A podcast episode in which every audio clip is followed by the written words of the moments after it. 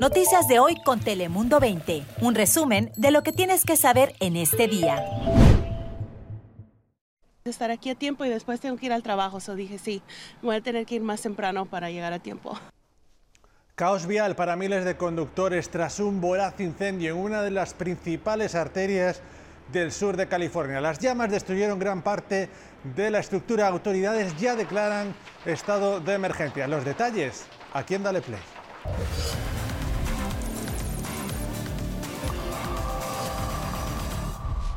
¿Qué tal? ¿Cómo estás? Te habla Fabián Bouzas. Feliz inicio de semana. Bienvenidos un día más aquí a Dale Play. Ya sabes que aquí te contamos en solo unos minutos las noticias que más te interesan en California y en todo el mundo. Así que sin más arrancamos con las cinco noticias más importantes de las últimas horas. Bienvenidos.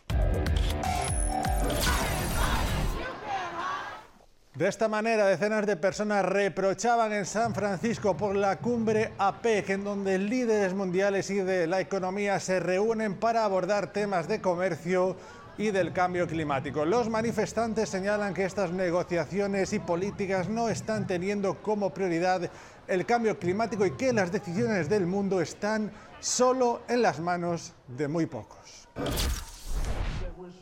Mientras tanto, el alcalde de San Diego enfrenta una demanda por supuestas represalias y discriminación religiosa. El pastor Dennis Hodge, actualmente que funge como comisionado de relaciones humanas en el condado de San Diego, Hodge alega que fue objeto de represalias por abstenerse a votar una carta que condenaba la transfobia. La oficina del alcalde por ahora solo ha dicho que no se pronunciarán ya que es, dicen, una investigación abierta. Y bomberos de San Francisco rescataron a un hombre atrapado debajo de un muelle derrumbado, esto cerca del muelle 90 la madrugada del viernes. En un vídeo publicado por la institución en sus redes sociales mostró que un rescatista tuvo que nadar hacia el hombre quien estaba agarrado a una viga. Autoridades dijeron que un muelle colapsó en la calle Amador. El hombre fue examinado por paramédicos después del rescate, sin embargo, todavía no hay información sobre su condición.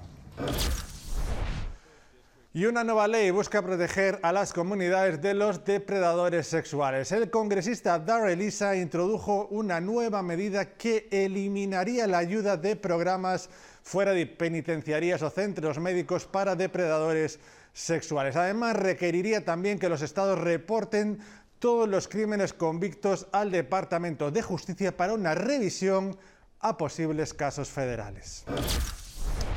Y si recuerdan, la pasada semana les contábamos sobre la contaminación con asbesto en el área de Tustin tras el incendio en un histórico hangar. Pues bien, el problema continúa y es que este lunes las escuelas en el distrito escolar de esa ciudad se mantuvieron cerradas mientras se hacen evaluaciones del impacto de la, contaminación en cada uno de los planteles educativos. Los estudios serán hechos por la empresa primada Envirocheck y los padres y trabajadores serán notificados cuando las escuelas sean reabiertas. Las autoridades por el momento piden a la población mantenerse alejada del área donde ocurrió el incendio. Y precisamente hablando de las condiciones meteorológicas, ya está con nosotros Ana Cristina Sánchez, como cada día. Ana Cristina, cuéntanos. Muy buenas tardes. Se avecinan varios cambios para esta nueva semana laboral. De hecho, tendremos precipitaciones en varios sectores del estado y también llegaría esa humedad desde el trópico, desde el Pacífico. Así que tendremos un río atmosférico que va a generar precipitaciones próximamente. Sin embargo, para la madrugada desde el martes, en el área de la bahía, las temperaturas se mantendrán algo frías en el rango de los bajos a medios 50 y para este martes a eso del mediodía, alcanzando los 60, 65 durante la tarde para San Francisco así que las temperaturas durante este martes se mantendrán algo frescas. Inician las precipitaciones en algunas zonas, principalmente al norte del estado, en donde ya tendremos la entrada de esa humedad y también algunas precipitaciones dispersas. Por la tarde del martes, en lugares como en Stockton, Manteca, alrededor de 73 como la máxima, 74 en Oakdale y un poco más al sur en Fresno, 75 como esa temperatura máxima, disfrutando aún de cielo mayormente soleado, aunque esa nubosidad ya está incrementando, especialmente también al sur de del estado. Tenemos temperaturas que se encuentran en el rango de los bajos a medios 70 como las máximas principalmente en la zona costera y lo que es en Los Ángeles, temperatura máxima de 78. Así que para el condado de San Diego la precipitación llega para el día miércoles. Este martes las temperaturas aún se mantendrán alrededor de 5 hasta 10 grados sobre lo usual, registrando máximas en el rango de los 80, esto al interior del condado de San Diego y en el rango de los medios altos 70 para la zona costera antes de que llegue esa humedad tropical, ese río atmosférico que va a generar algo de lluvia en la región. Regreso contigo, Fabián.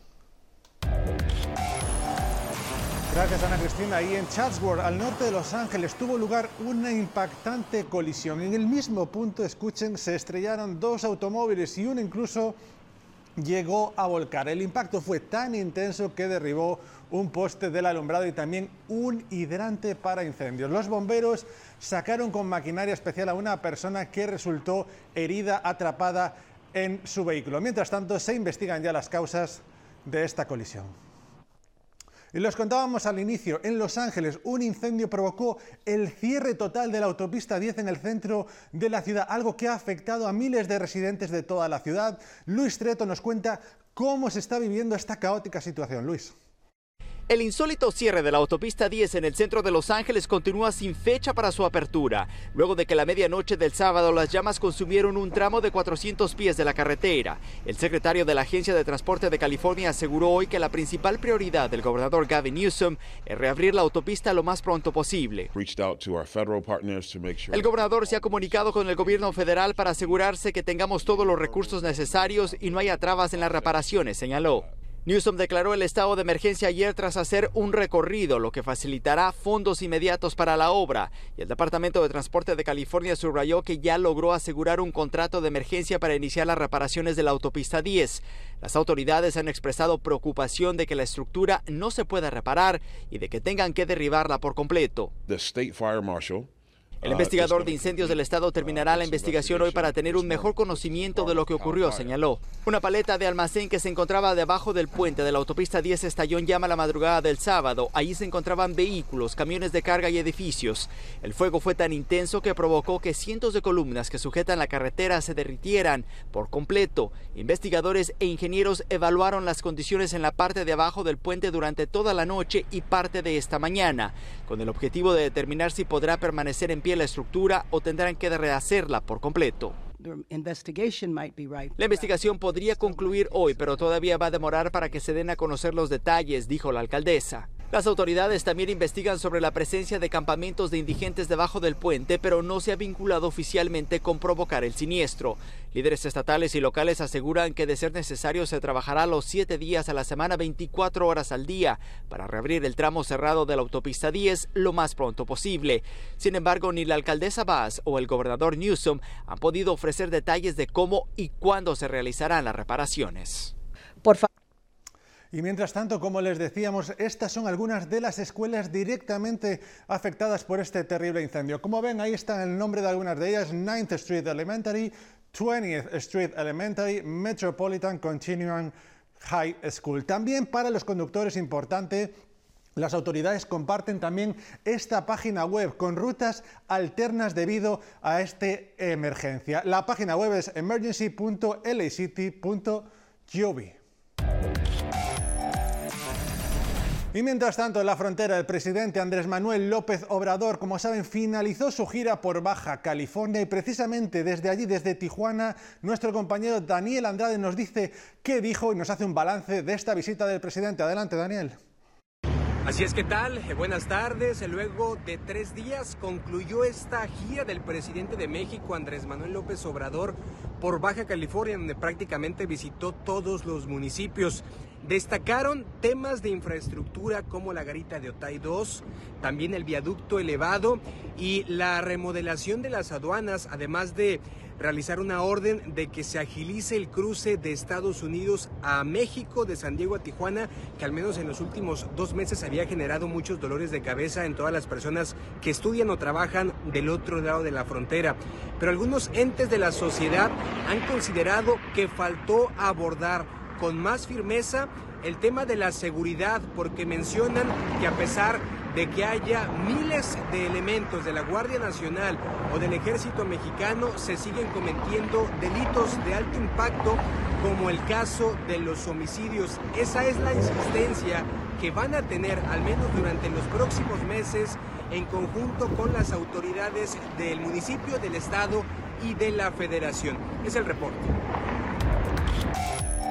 Gracias Daniel y esto es espectacular, les va a gustar. Fíjense, en Japón se realiza una exhibición de luz con 380.000 bombillas, pero lo que hace especial este evento es que todas estas luces funcionan completamente con aceite de cocina usado, así como lo oyes. El evento comenzó a lo largo del río Meguro y los organizadores pues han convertido este aceite de cocina usado, recogido en restaurantes cercanos y de casas individuales, en combustible para alimentar el generador que enciende todas estas bombillas. ¡Qué bonita iniciativa!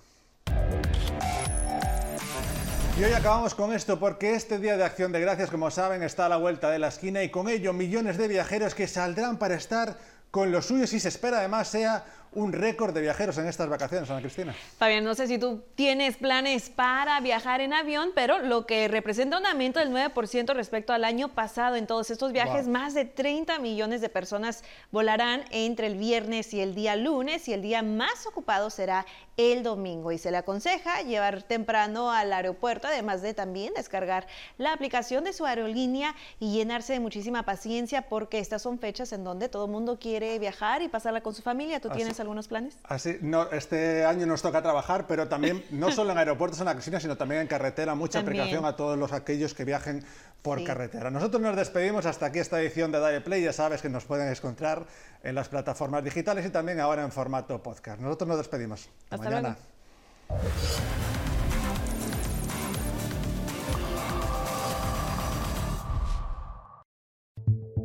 Noticias de hoy con Telemundo 20. Suscríbete para recibir alertas y actualizaciones cada día.